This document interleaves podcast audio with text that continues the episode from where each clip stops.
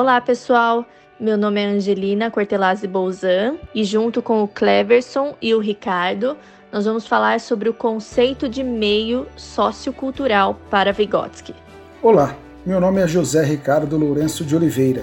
Olá, pessoal. Eu sou o Cleverson Carlos Pereira. Eu também estou aqui no grupo para a gente conversar um pouquinho nesse podcast. O assunto deste podcast refere-se à questão do meio sociocultural para Vygotsky.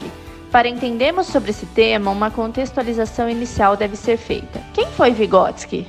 Lev Simenovich Vygotsky nasceu em Orsha, próximo a Minsk, capital da Bielorrússia, país da antiga União Soviética, em 17 de novembro de 1896. Sendo o segundo de oito irmãos, sua infância se deu no seio de sua família judia e de posses, que se constituiu a uma fonte de um estímulo de atividade cultural e intelectual.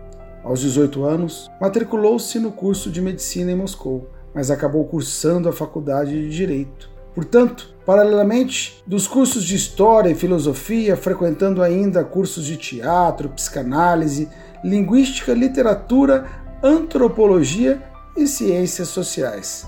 Aos 28 anos, casou-se com Rosa Skimerhofer, com quem teve duas filhas. Foi professor, pesquisador nas áreas de psicologia, pedagogia, filosofia, literatura, deficiência física e mental.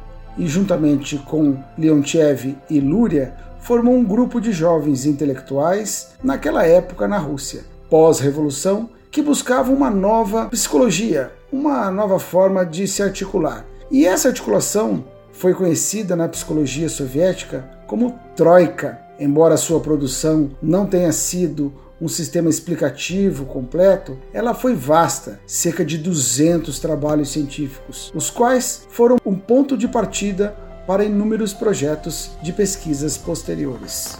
Vygotsky foi reconhecido como um dos grandes nomes da psicologia do século XX. Ele demonstrava interesse pelo conhecimento filosófico e pela produção artística, estabelecendo interface entre várias áreas para desenvolver suas pesquisas. A produção escrita de Vygotsky foi intensa e vasta para uma vida curta. Ele morreu prematuramente aos 37 anos, vítima de tuberculose, e suas pesquisas eram delineadas em um interesse interdisciplinar perfazendo estudos nas áreas de pedagogia, psicologia, de arte, filosofia, defectologia e também literatura, que definiram a natureza da sua produção.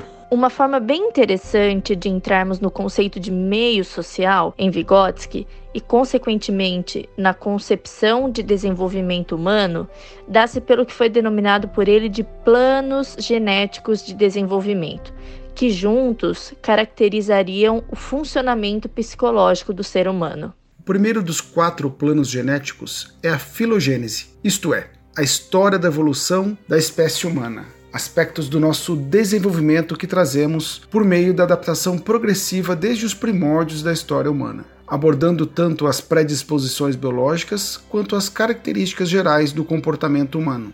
Pois então, o segundo plano é a ontogênese, caracterizado pelo desenvolvimento individual. Refere-se à evolução individual do ser humano e não da espécie humana, como na filogênese. O plano ontogenético inicia-se na concepção ou fecundação, seguida de transformações uterinas até o nascimento da criança. E depois do nascimento continua com transformações sequenciais até a morte, de tal forma que cada estágio apresenta um determinado nível de maturidade. Lembrando que há uma certa similaridade entre todos os sujeitos que se encontram em uma determinada fase de sua vida individual. O terceiro plano é a sociogênese, caracterizada pela história cultural do meio sociohistórico que o sujeito está inserido. O plano sociogenético refere-se às condições culturais, históricas e sociais em que a vida do indivíduo se passa a sociogênese estuda, então, as interações sociais como sendo as raízes das funções mentais superiores, que só passam a existir no indivíduo na relação mediada com o mundo externo. Bom, e o quarto plano, o plano da microgênese, retrata o desenvolvimento de uma função psicológica específica. Ela é caracterizada no cruzamento de fatores biológicos, históricos e culturais, sendo crucial na questão da afetividade e no conceito da personalidade.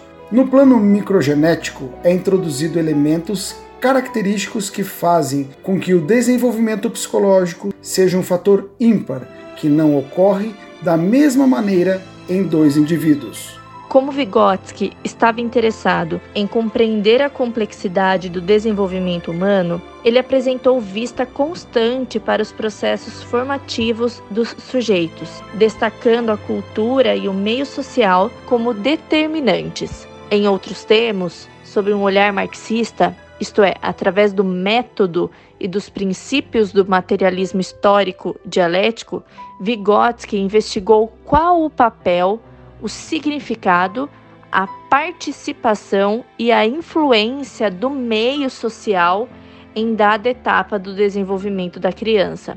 Sob esta ótica, estudava o fenômeno do desenvolvimento como um processo em movimento e em mudança constante. Isso mesmo, Angelina, isso aí. Cada idade possui seu próprio meio, organizado para a criança de tal maneira que o meio se modifica para ela a cada mudança de idade. Podemos citar como, por exemplo, os meios característicos que a criança passa. Inicialmente no útero, desde a concepção até a sua formação uterina. Depois do seu nascimento, ela passa a viver em um novíssimo espaço de convivência, ainda pequeno, que gira em torno de si e do contato com a família para o seu cuidado. À medida que vai crescendo, né, a criança aumenta seu contato com os objetos dentro de casa, aumentando também suas relações devido às amizades do círculo familiar. Ela amplia seu meio para o mundo externo à sua casa, como na rua, como o parquinho, né, o shopping. Mas depois o meio se modifica por força da educação que o torna peculiar para a criança a cada etapa de seu crescimento. Na primeira infância, a creche, na idade pré-escolar, o jardim de infância.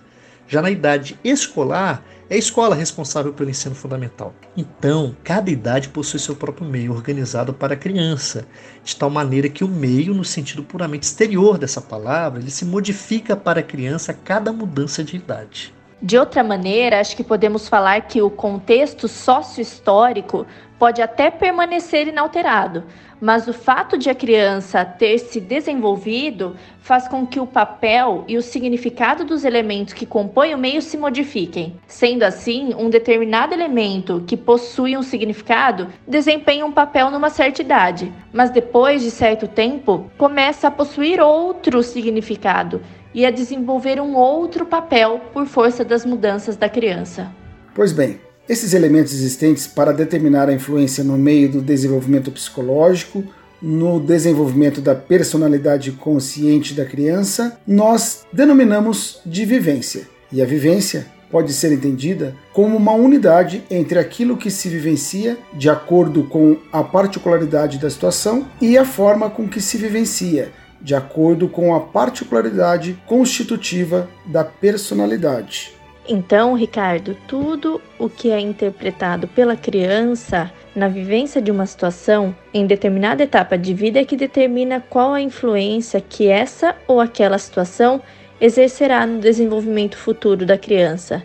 E isso tudo pelo fato de que a criança, em seus diversos níveis de desenvolvimento, concebe e imagina a realidade que a cerca e o seu meio ambiente de modo distinto, e aquilo que não entendia em um determinado momento passa a entender. Aí entra o termo russo perigivane. A vivência é produzida nas relações com o meio, então a minha interpretação do mundo nasce no meio e volta para o meio.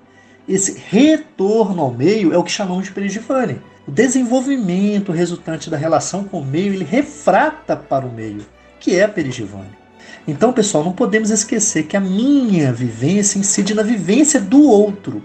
Então, o meu desenvolvimento afeta a minha realidade do mundo e afeta as pessoas que compõem este mundo. E assim temos a perigivane do outro nos afetando também. A perigivane ocorre quando eu amplio o meu estado de consciência. Geralmente isso é oriundo de contradições internas dramáticas, carregado de uma carga emocional, não necessariamente que essa carga emocional seja afeto. Esta ampliação de estado de consciência ela é provocada por uma experiência especialmente intensa e profunda ela pode ser positiva ou negativa. E tais vivências emocionais, elas parecem estar intimamente relacionadas a essa noção de drama em Vygotsky. Não podemos confundir então vivência, a Perigivani, com experiência. A experiência ela é cumulativa, já a Perigivani não é cumulativa. A vivência é sempre uma nova vivência. Assim, desenvolvimento do pensamento, o significado das palavras que passam a atingir a criança, determinam uma nova relação entre o meio frente ao seu desenvolvimento individual, porque a própria criança se modifica assim como se modifica sua relação para com aquela situação. Assim, o meio nunca é apresentado como uma condição estática, mas como variável e dinâmico. Desta forma, o contexto sociocultural, sem dúvida alguma, constitui a criança, norteando o seu desenvolvimento.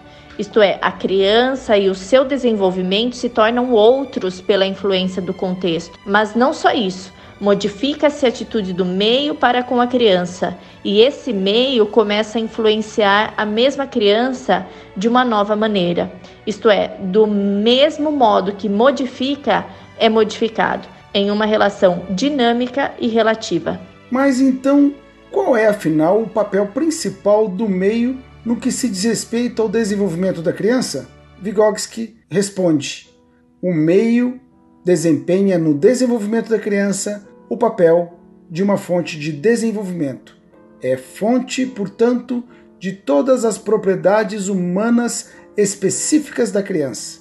Ao estudar a constituição da personalidade humana, Vygotsky, em Psicologia Concreta do Homem, propõe que as relações reais entre os sujeitos no meio social são internalizadas intrapsiquicamente. O que permanece dessas relações é a sua significação, tanto no plano social quanto no pessoal.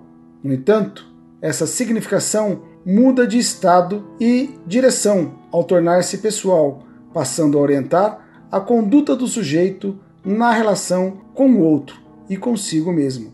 Dessa maneira, os processos de significação reproduzidos nas relações sociais não se separam daquilo que somos. Ao contrário, é a dimensão mutante e inacabada do que somos e do que poderemos ser. Na pessoa social está amalgamado contraditoriamente um campo conflituoso de posicionamentos sociais que vão definindo formas de atuação, mais especificamente modos de ser, agir, pensar e modos de sentir que são singulares. Tais performances sociais se organizam dentro de um tecido cultural particular, permitido pela possibilidade criadora da história e emergente nas relações sociais tal razão que a educação, por nós, é defendida como um direito subjetivo, como forma de constituição do sujeito como humano para sua formação cidadã reflexiva, a fim de um saber orientado para sua ação no mundo. O contexto histórico-cultural em que Vygotsky esteve envolvido possibilitou que ele pensasse o ser humano como um ente complexo que, do mesmo modo que é constituído pelo meio sociocultural, transforma-o frente ao seu desenvolvimento durante todas as etapas da vida, como um ser em si, para os outros e para si.